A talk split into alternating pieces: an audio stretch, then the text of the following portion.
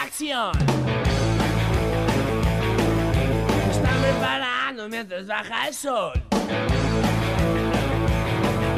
La banda que les gusta se presenta hoy. Chicos y chicas quieren rock. Quieren rock. Y quieren rock. Rock. Rock. Bienvenidos a un nuevo Quieren Rock. Yo soy Nico Granato, el extraño de pelo largo, y estamos una semana más con este programa que es como una vacuna para la mala onda. Vieron que ahora estamos todos con la vacuna. Bueno, el indio Solari se dio su primer dosis con la vacuna Sputnik B. Nada, es genial. Tenemos indio para rato. Tenemos indio ya casi inmunizado. Falta la segunda dosis todavía. Así que lo felicitamos y a cuidarse porque, nada, todavía eh, nunca sabes cuándo te va a agarrar este bicho. Vamos con el programa de hoy que es hermoso porque Super 80s, Super 80s Miguel Abuelo. Vamos a, a- recorrer su vida, escuchar su música. Qué hermosa música, la de los abuelos de la nada, la de Miguel Abuelo como solista también. Porque si no sabías, también tuvo una etapa solista que está buenísima para ir descubriendo si no la escuchaste. Así que yo te diría que te quedes, porque además encima tenemos historias de fogón con Juan Manuel Armesto. Vamos a hablar sobre unos misterios relacionados con Cerati que eh, predijo su muerte un poco. No lo sé. Juanma nos va a contar todo, así que yo te diría que te quedes también por eso y porque ahora se vienen las noticias del mundo del rock. Las novedades del rock en noticias de ayer. Miren, la primera noticia que circuló eh, va todo en condicional, porque Liam y Noel Gallagher habrían lanzado una productora de cine. Juntos, no, es bien sabida la mala relación de los hermanos Gallagher después de la separación de Oasis, pero últimamente hubo algunos indicios que hicieron sospechar a los fans que podrían reconciliarse, alguna cosita en Twitter, eh, algún tweet no con malicia ni con veneno, sino al contrario, como tirando buena onda. Bueno, ahora se dice que ambos se encontrarían montando una compañía de producción cinematográfica que se llamaría Cosmic Kate. Ambos figuran como directores, o figurarían. Es todo condicional esto, porque yo no, no, no, no comprobé nada. Y además, Liam dijo en Twitter que lo, iban- a poner una película y que va a ser como la estrella. Por lo que los fans de Oasis están pensando que es una biopic al estilo Bohemian Rhapsody o Rocketman, pero en este caso de Oasis. Espero que no sea como Rocketman porque es una porquería. Pero güey, esto es periodismo de creer o no. Encuentro esto misterioso. Muy misterioso. En las noticias que son muy poco interesantes, como ya venimos diciendo algunas que no- la verdad que no sabemos por qué están como noticias. Ringo Starr elogió a Billie Eilish. Dijo, fue genial conocerla y musicalmente es increíble. Ella es un hermoso ser humano. Esa es toda la noticia. Qué interesante. O sea, estoy de acuerdo, eh, Billie Eilish es muy buena artista. Pero, no sé, esa la noticia. Dijo que es muy buena música y un ser humano increíble. O sea, lo dice cualquiera eso. Ahí falta un periodista que repregunte para que sea un poco más extensa la respuesta, chicos.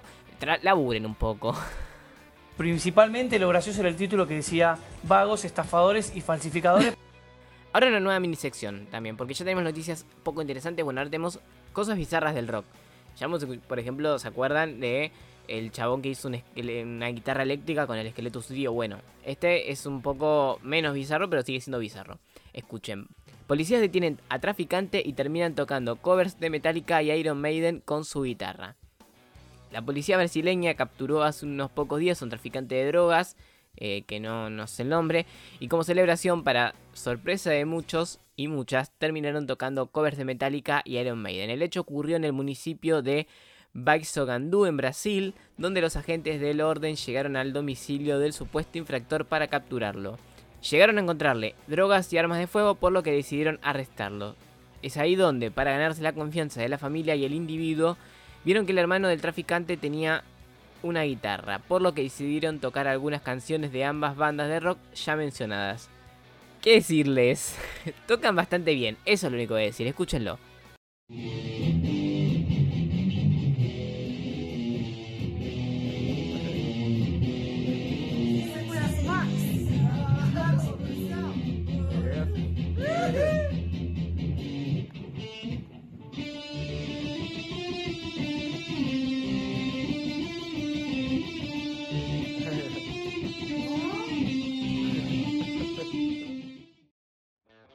Indignación por el homenaje a Van Halen en los Grammys. La comunidad rockera puso el grito en el cielo luego de que la edición 2021 de los premios Grammy se haya homenajeado al fallecido guitarrista Eddie Van Halen por solo 20 segundos en el marco de la sección In Memoriam, donde recuerdan a todas las músicas que murieron en el transcurso del último año.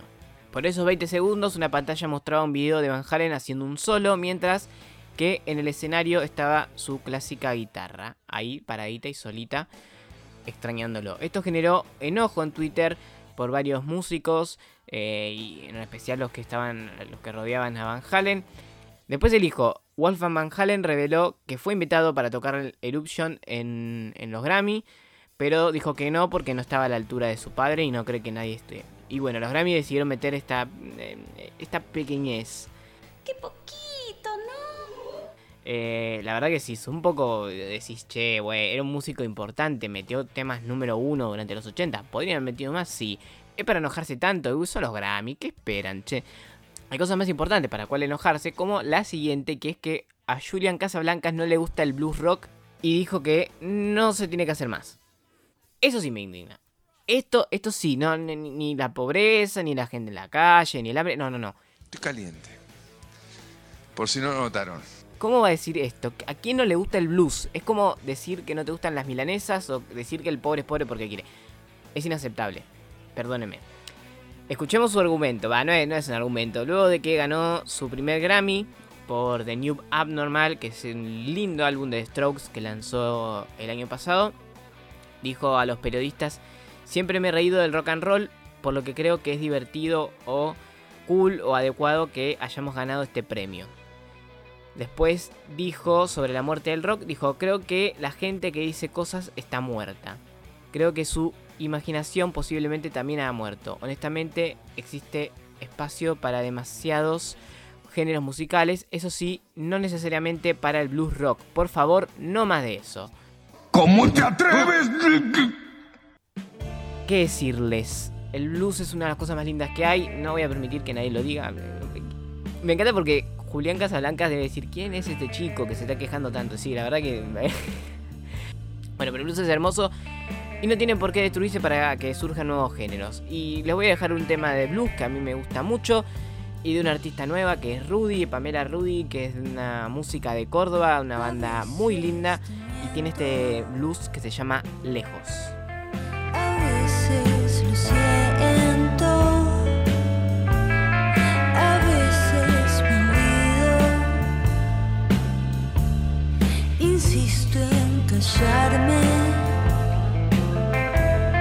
Insisto en silencio.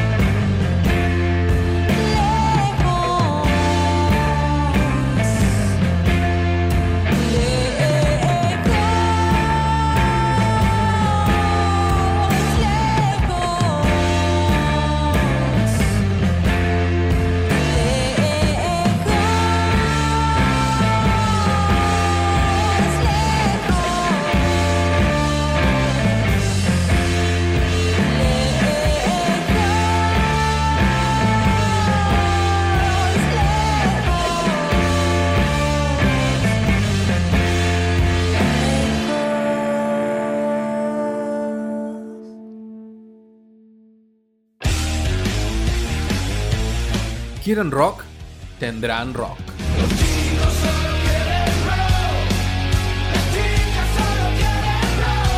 Quieren rock con Nico Granato.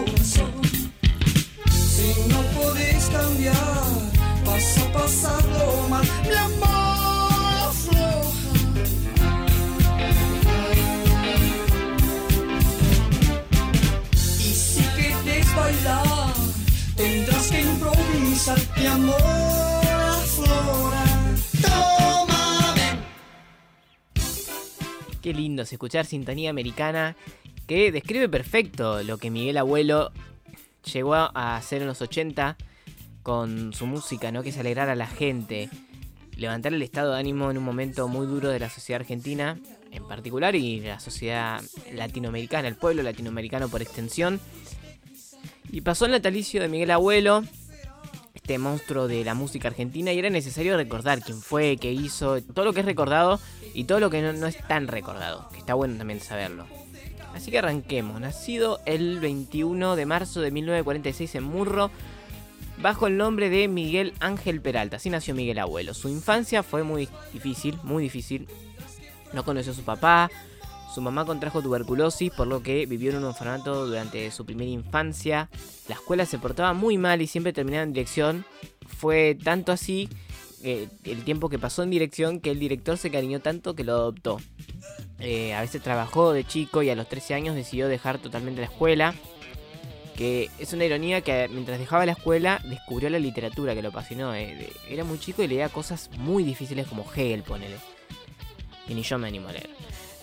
También en, ese, en la adolescencia descubre la música por su hermana, que es, que es actriz y cantante. Miguel se desarrolló principalmente en el folclore primero, escuchaba mucho folclore, mucho tahualpa, toda esa onda.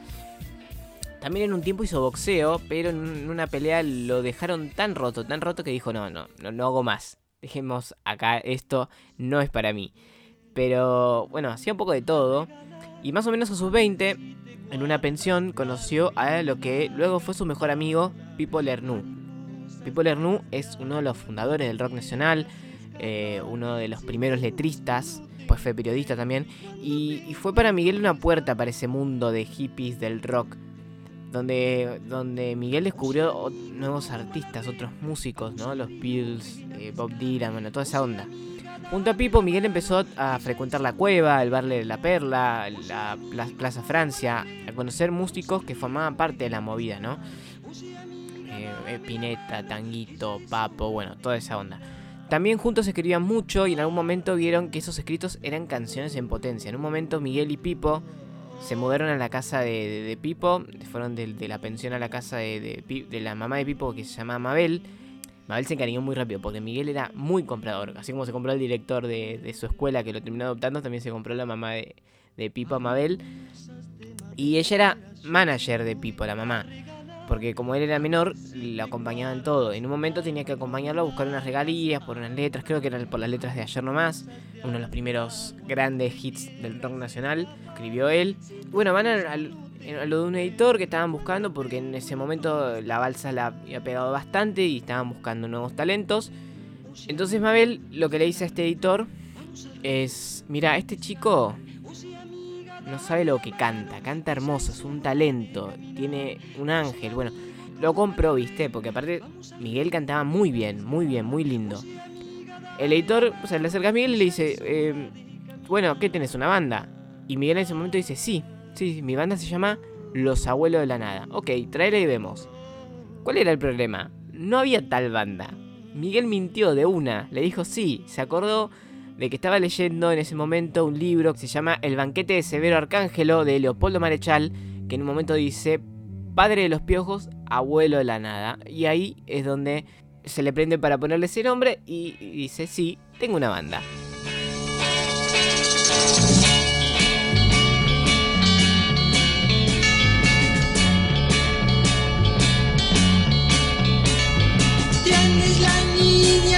Besa las flores, saluda los pájaros y canta.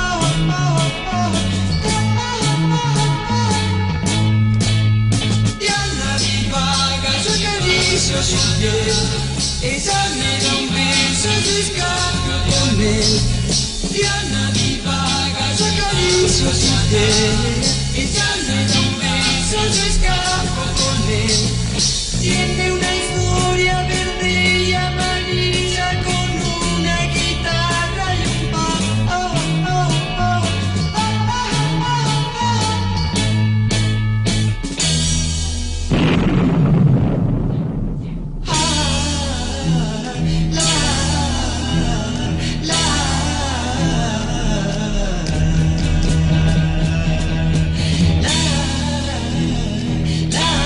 Escuchamos Diana Divaga, el primer single de Los Abuelos de la Nada, 1969, 68, por ahí, que fue grabado con Mandioca.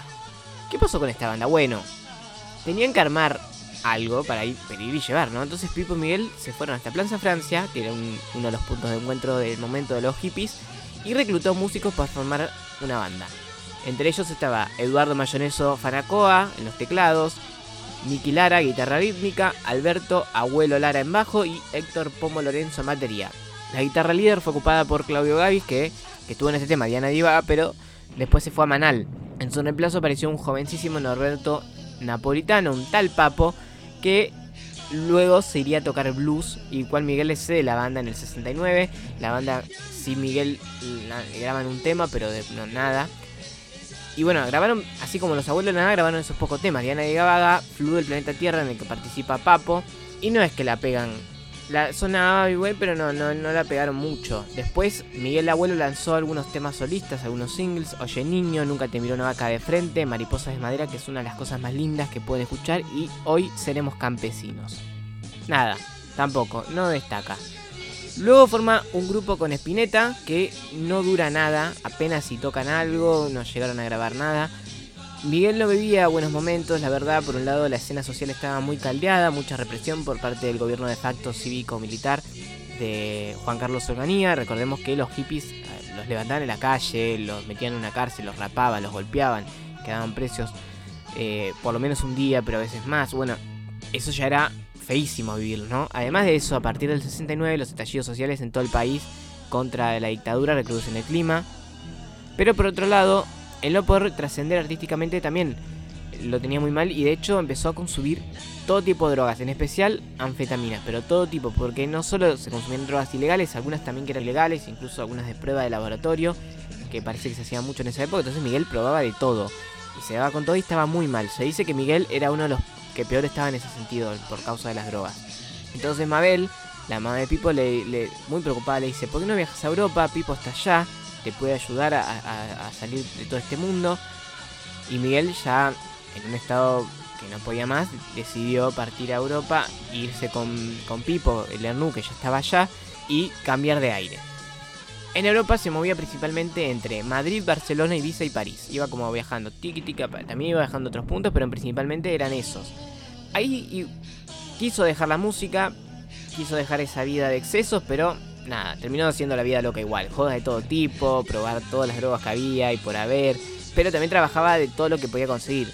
También en Europa se reencuentra con un viejo amor que se llama Krisha Botgan, con la que se casa y, y tienen un hijo que le puso Gato Azul Peralta.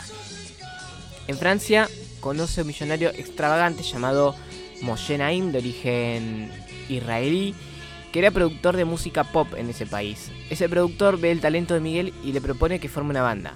Así nace Miguel Abuelo Et Nada en 1973 junto a músicos argentinos chilenos, entre ellos el más destacado es Daniel Esbarra, que luego sería parte de Virus. Una banda que no se destacó mucho pero dejó un discazo en el 75 que solo circuló en Francia. Acá en Argentina no circuló hasta los fines de los 90 y de hecho se dice que es muy caro conseguirlo. Es muy caro.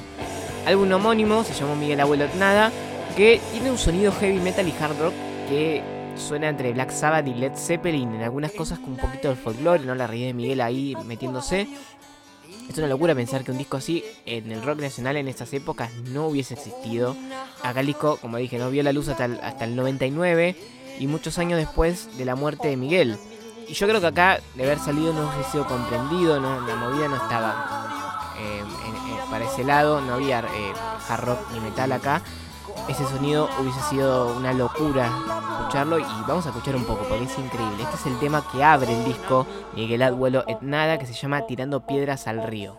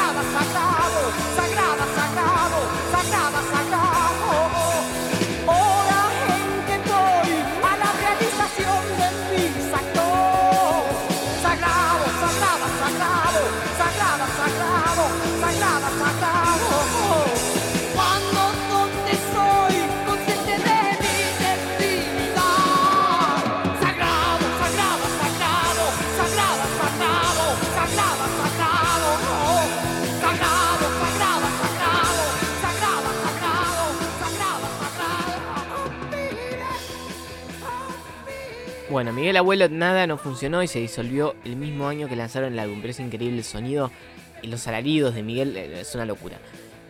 Bueno, Miguel volvió a Ibiza en el 75, donde había muchos músicos de la escena posterior al rock nacional, que por ahí no llegó a conocer tanto, pero que se exiliaron luego de la crisis del petróleo y después el Rodrigazo, bueno, eh, se terminaron mudando a Europa. Entre esos músicos estaba Cachorro López, con el que pegó muy buena onda. A finales de los 70 cayó preso Miguel por en España por eh, lo que se dijo, él dijo después que fue un malentendido y por eso lo liberaron.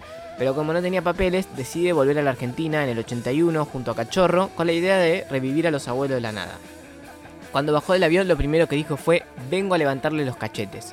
Porque sabía que el país estaba atravesando, ya no sabía en ese momento, ¿no? La, la fase final de la dictadura y su misión era ale- alegrar al pueblo con su música. Estaban viviendo un momento terrible, crisis económica, bueno, después vendría Malvinas. Entonces, estaba como eh, todos muy para abajo y dijo, bueno, mi misión es traer alegría al pueblo argentino. Pero primero tenía que armar la banda. Ya contaban con él mismo, con Miguel en la voz y con Cachorro López en bajo. Reclutaron a otros grandes músicos. Primero, la guitarra Gustavo Basterrica, los vientos Daniel Melingo, Polo Corbela en la batería y en los teclados primero buscaron a Alejandro Lerner. Se reunieron con Lerner y le dijo, no, che, yo estoy empezando mi etapa solista, me gusta esto que estoy haciendo. Pero les paso el dato, un pibito joven que parece que sabe lo que hace.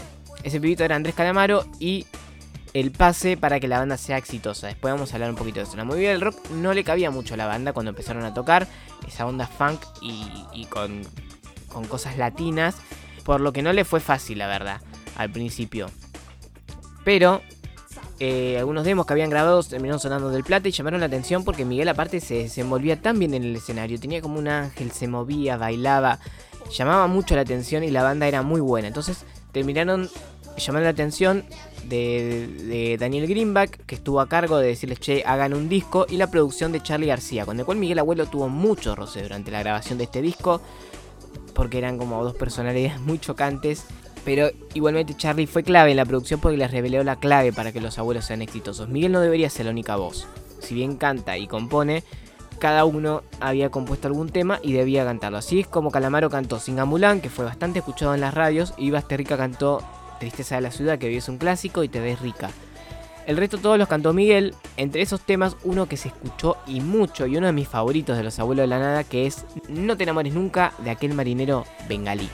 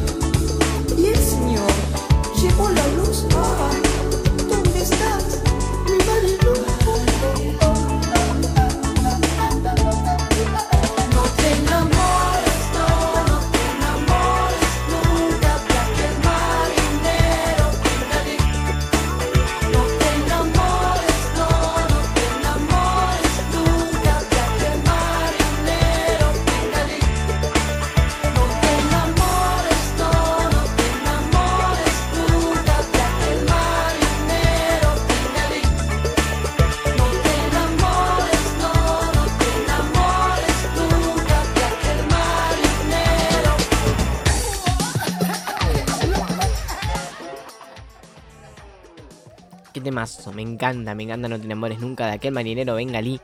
Qué, qué nombre largo igual. Bueno, este forma parte del primer disco, Los Abuelos de la Nada, álbum homónimo. Empiezan a destacarse bastante, de hecho se presentan en el Barrock en el 82 y Charlie los invita a abrir su show en Ferro. Hay una movida en torno a Los Abuelos de la Nada, pero la terminan de romper en el 83, cuando se adentran en los estudios Panda para grabar Vasos y Besos. Es un disco completo, cada participante aportó algo que le sumaba la idea del supergrupo heterogéneo, de hecho se llamaban, se hacían llamar a sí mismos las estrellas de seis puntas. Todo esto bajo la supervisión de Cachorro López, Daniel Melingo puso un reggae que es Chalamán, que para mí es uno de los reggaes más lindos, uno de los más hermosos en la historia del reggae para mí. Basterrica hizo lo suyo con No se desesperen, otro gran clásico de la banda. Miguel puso su poesía en temas como Yo soy tu bandera, Sintonía Americana que la escuchamos hace un ratito, Espías de Dios. Y Calamaro puso los hits con energía juvenil que son los que consolidaron el éxito como son Así es el calor y por supuesto Mil horas. Que no lo vamos a escuchar, ¿por qué? Porque este es un podcast sobre Miguel Abuelo y no sobre Calamaro. Si quieren, hacemos uno de Calamaro y les cuento un poco la historia. Pero bueno, es eso, cada uno fue aportando algo y, y todo sumaba a la idea de una gran banda. Entonces, nada, el resultado Vasos y Besos, un disco súper exitoso. Los nada parecían sellar la idea de que se armaba en esa época con otras bandas emblemáticas de los 80, que era una idea de un rock bailable, divertido, fresco, new wave, rock pop, ¿no? Toda esa idea. El disco se vendía como pan caliente y ellos agotaban localidades, ya empezaban a llenar estadios. De hecho, también eh, el disco fue presentado en Vélez, hicieron tres Luna Park llenos. Nada, estaban ahí, en, allá arriba. Pero ese año parte Daniel Melingo porque veía que su otro grupo, los Twist, eh, era como algo más rentable. Bueno, después veríamos que los Twist no tuvieron tanto éxito a final de los 80, pero nada, se va. En el 84 viajan a Ibiza para grabar su siguiente trabajo. Durante el vuelo, Miguel, que estaba de novio enamorado, le compuso una canción a su novia. Y este tema fue ni más ni menos que Himno de mi corazón, una de las cosas más lindas que existe en el rock nacional. El que le da el nombre a este disco, Himno de mi corazón, del 84. Una vez llegado a Ibiza, el grupo le costó bastante trabajar porque estaban como muy dispersos, en especial Miguel. Y solo Cachorro y Calamaro estaban enfocados en el estudio, grabando, y por eso, si bien cada integrante aportó algo, no está esa idea como de, de vasos y besos de que hay como un, eh, la suma es más grande que, que cada cosa que aportaron, ¿no? Hay como, se nota la, la, la presencia de Calamaro y de Cachorro porque es un disco muy, mucho más pop, mucho más tecno, si se quiere, pero es un disco muy bueno igual. Eh, tiene grandes hits como Himno de mi corazón, como Hombre Lobo, Vasos y Besos, y este himno de los 80s que es Lunes por la madrugada de Miguel Abuelo.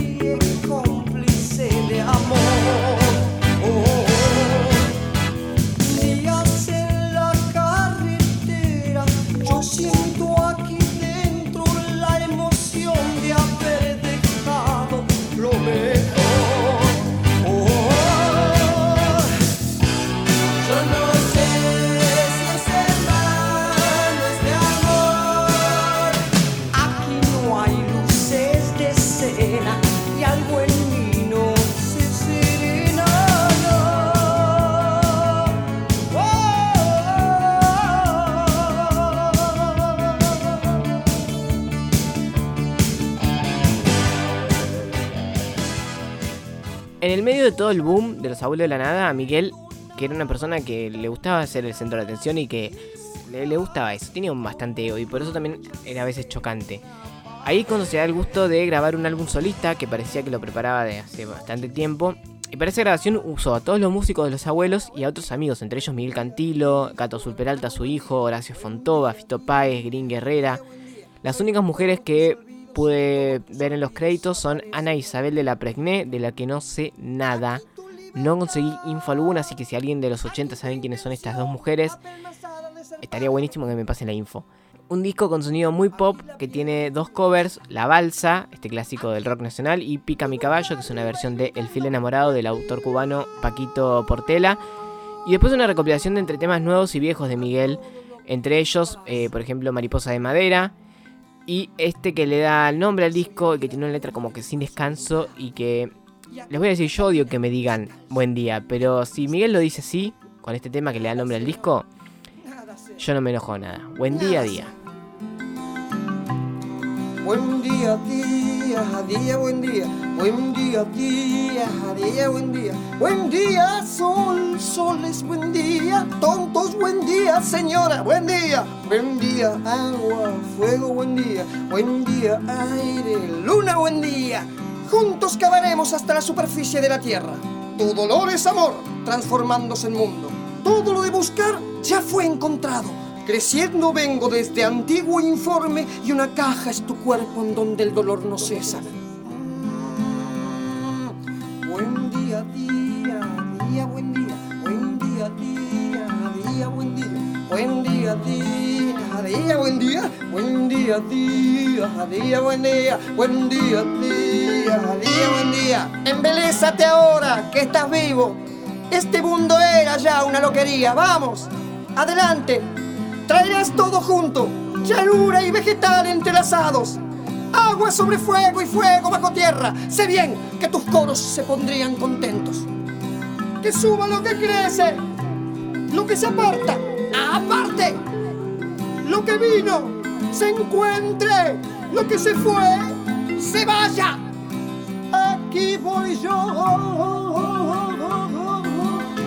El que río y río bajo y sobre las vertientes. Aquí voy yo. El que tentó al amigo.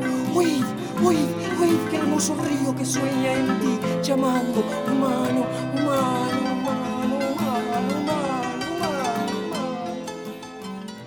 Volviendo a los abuelos de la nada, la banda estaba en el pico de su carrera, eran escuchados por toda América Latina, los temas sonaban en las radios, llenaban estadios. Y en el 85 lanzaron un álbum en vivo en el Teatro Ópera. Ahí lanzaron temas como Costumbres Argentinas, que fue un gran clásico de Calamaro también. Pero como dije antes, la relación estaba como medio desgastada y cada uno estaba disperso. Había un juego bastante de egos y cada integrante buscaba también un propio el proyecto propio. Por ejemplo, bueno, Milingo fue el primero que se fue en los Twists. Calamaro emprendió su carrera solista que eh, lamentablemente no tuvo éxito, pero fue muy buena su, su primera etapa solista. Cachorro se volvió productor y comenzó a tocar con Miguel Mateos y Sass. Y Basterrica se fue a la banda de Charlie García e intentó también ser solista sin mayores éxitos. La mayoría se había ido para el 86 y quedaron solo Miguel y Polo Cabrera, el baterista. A ellos se suman Cubero Díaz, Marcelo Chocolate Fuego, que era sobrino de Miguel, y Juan del Barrio en sintetizadores. La banda iba a tener otro nombre, pero por temas comerciales le recomendaron seguir bajo Los Abuelos de la Nada porque era un nombre que vende.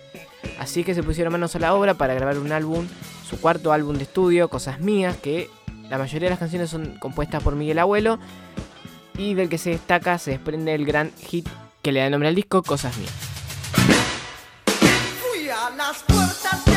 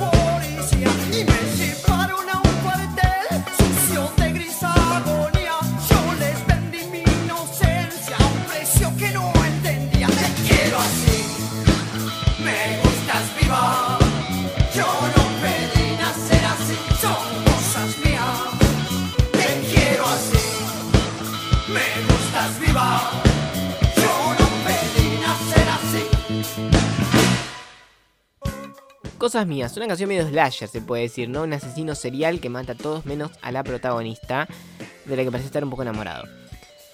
Solo que el autor acá termina preso.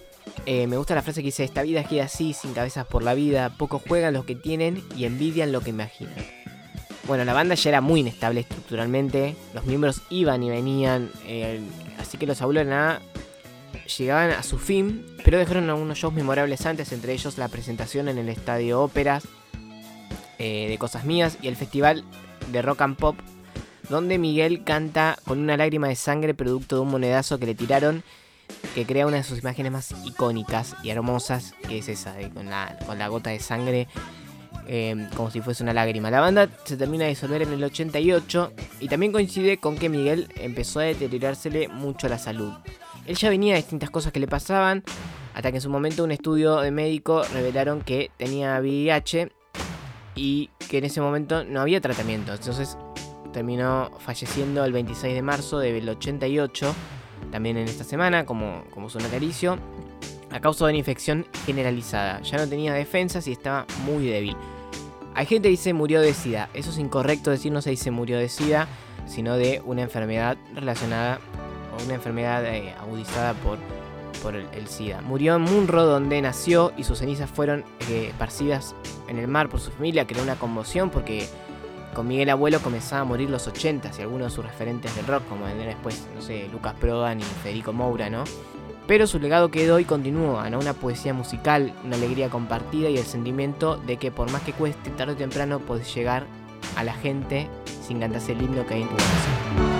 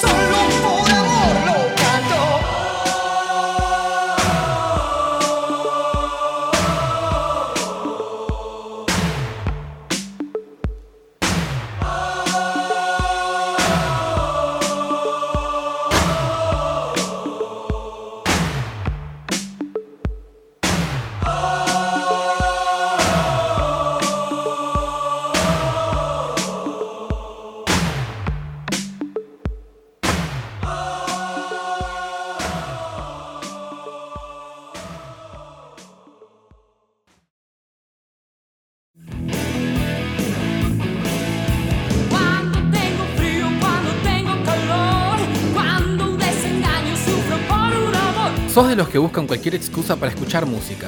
Y cuando me baño, y cuando me duermo también, y si estoy nerviosa, Sos de los que quieren rock.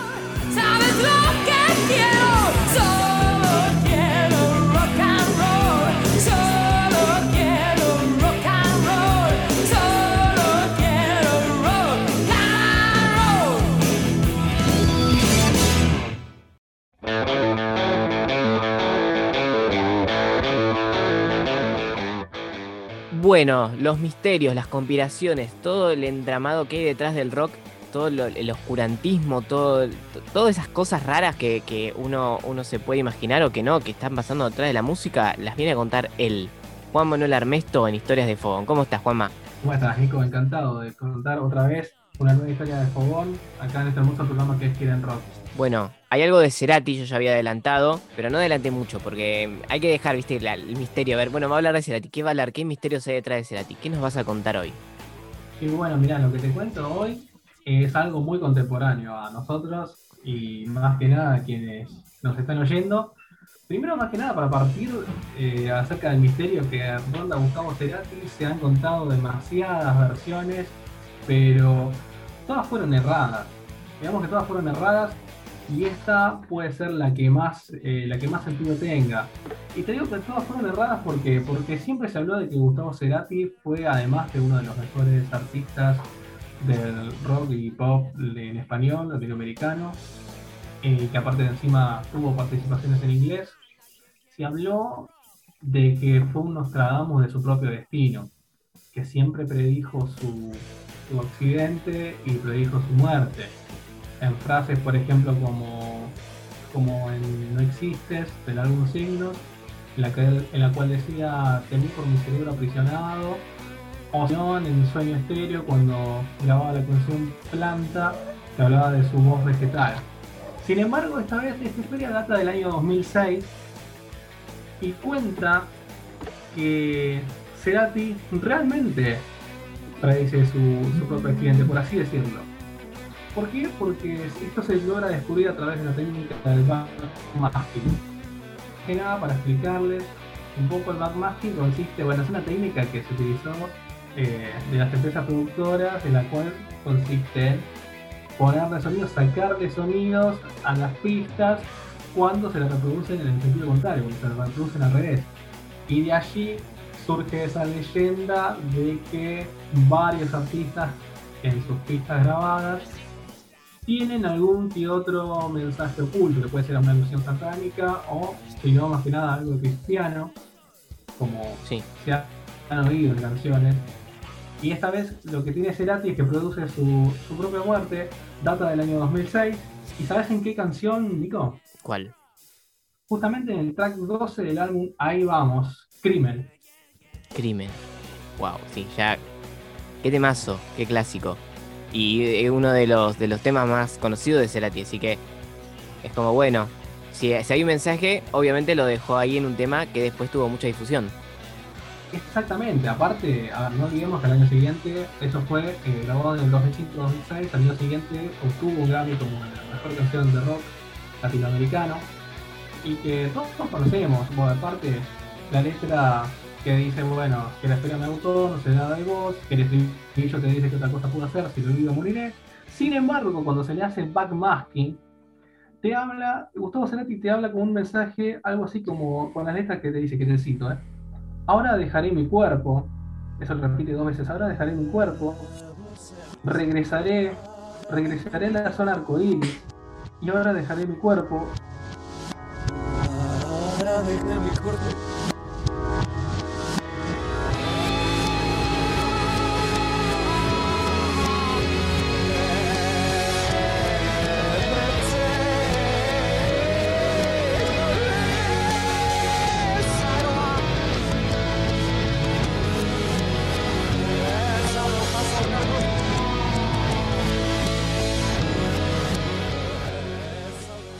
Y en una frase, por ejemplo, que dice, sépanlo, solo reaccioné en mi último día. El sudor se va, flotaré con mis alas y con mi guitarra. Eso si lo escuchás al revés. Eso si lo escuchás al revés. Está, se encuentra en YouTube. eh, hay un montón de profesionales de la música que han hecho esta técnica del backmasking en la cual se ha oído esta- estas frases y en la cual todos afirman que es que como que es real esta, esta teoría, esta leyenda, en la cual Cerati te anuncia, ¿no? Eh, como cuatro años antes de que él como que iba a partir, como que no iba a estar. Más allá de cuando te dicen eso de despiértame cuando pasa el temblor, no, esta vez es como es posta. Claro. Y Es dicen- mucho más oculto también. Exacto, exacto. Entonces cuando te habla Cerati en la canción Crimen de que, bueno, entonces el crimen quedará sin resolver, también más que nada te está, y con la repercusión que tiene, te está como anticipando algo, como ahora dejé mi cuerpo. Eh, en una parte también te dice, Señor, regresaré a Zona Arcoiris, y cuando Gustavo Cerati siempre hace referencia a Zona Arcoiris, te hace referencia a la naturaleza muerta. ¿Por qué, ¿Por qué es eso? Y la naturaleza muerta, eh, más que nada, hace referencia a, bueno, a su estado, como estuvo últimamente, ¿no? De lo que, de lo que se hablaba acerca de, su salud, acerca de, de su a ver, de su no respuesta, de su estado de coma y de su posterior muerte. Y entonces, a mí, yo te digo, a mí, desde mi parte, se me pone la piel de gallina con esto. Sí, totalmente, sí. El chabón ya sabía desde hace muchísimo tiempo cómo iba a terminar. Es una locura. Exactamente, exactamente. Y si nos vamos un poquito más allá de la técnica del backmasking, si nos vamos a su último álbum, eh, de de Fuerza Natural, grabado durante los años 2008-2009, eh, justamente en la última canción, si no me equivoco, sí, la última canción, la de numerología, que te habla de que los números no mienten, de que se hace como un repaso a través de los números del 1 al Sí. 13, que ahora te explico por qué, de- como que del 1 al 13, según cuentan la- las leyendas urbanas, que, bueno, que Gustavo Cerati te hace un juego de palabras del 1, que está solo, que el 11, por ejemplo, hace referencia a su cumpleaños, y cuando el número final, que es el 13, cuando te dice vos 13, yo 13, y ahí dice paré de contar. Cuestión que Cerati te expresa, miren muchachos, yo me estoy yendo, me queda poco tiempo, y el que la casa acá, la casa. Y si no, bueno, después como que esto lo vas a ver de todas formas. ¿Y por qué se hace ilusión al- a ese número 3? Justamente porque te anticipa que ahí paró de contar en el 13, porque a partir del 14 de mayo del año 2010 fue cuando le agarró el ACB y a partir de ahí no se fue y partió hasta, hasta su muerte. Locura. Claro, sí, sí, sí. Y también, partiendo de ese número 13, si sumamos las cifras, el 1 más 3 queda un 4. Gustavo Cerati cuando falleció, un 4, 4 de septiembre, sí. No me voy a olvidar porque fue un día antes de mi cumpleaños. Em, qué locura. Sí, claro. Totalmente, totalmente. Es como que estaba todo el tiempo, todo el tiempo premeditado esto.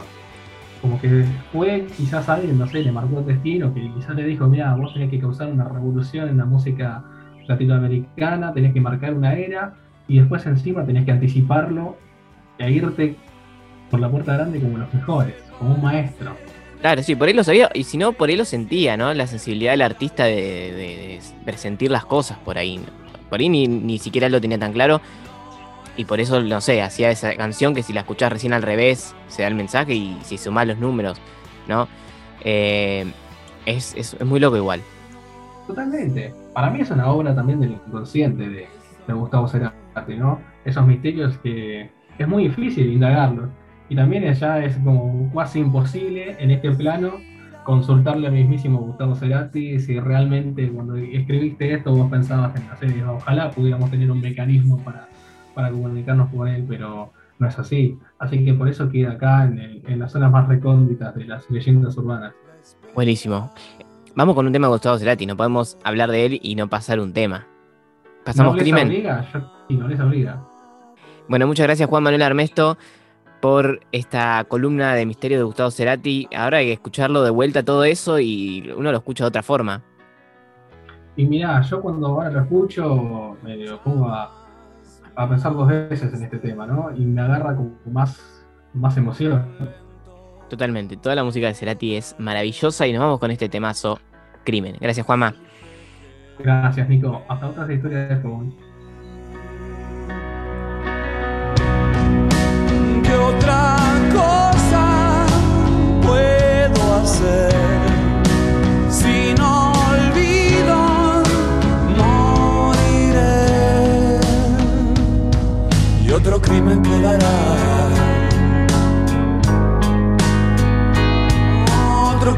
crimen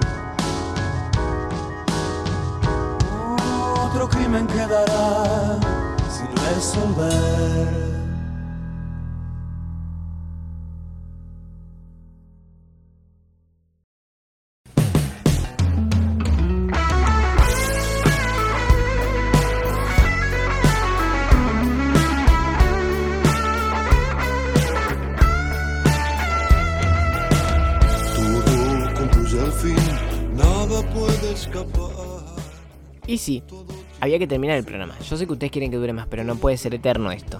Igual, tranqui, tranqui, porque el lunes que viene hay pie de cañón. Como siempre, aquí en Quieren Rock. Pueden ir a mis redes mientras tanto, así no me extrañan. Nico Granato, Nico con 6K. Y mientras tanto, bueno, hasta el lunes que viene con otro Quieren Rock. Vayan con la vida con muchísima, muchísima, muchísima, muchísima música y cuídense. Cuídense que el COVID sigue por ahí dando vueltas. Cuánta verdad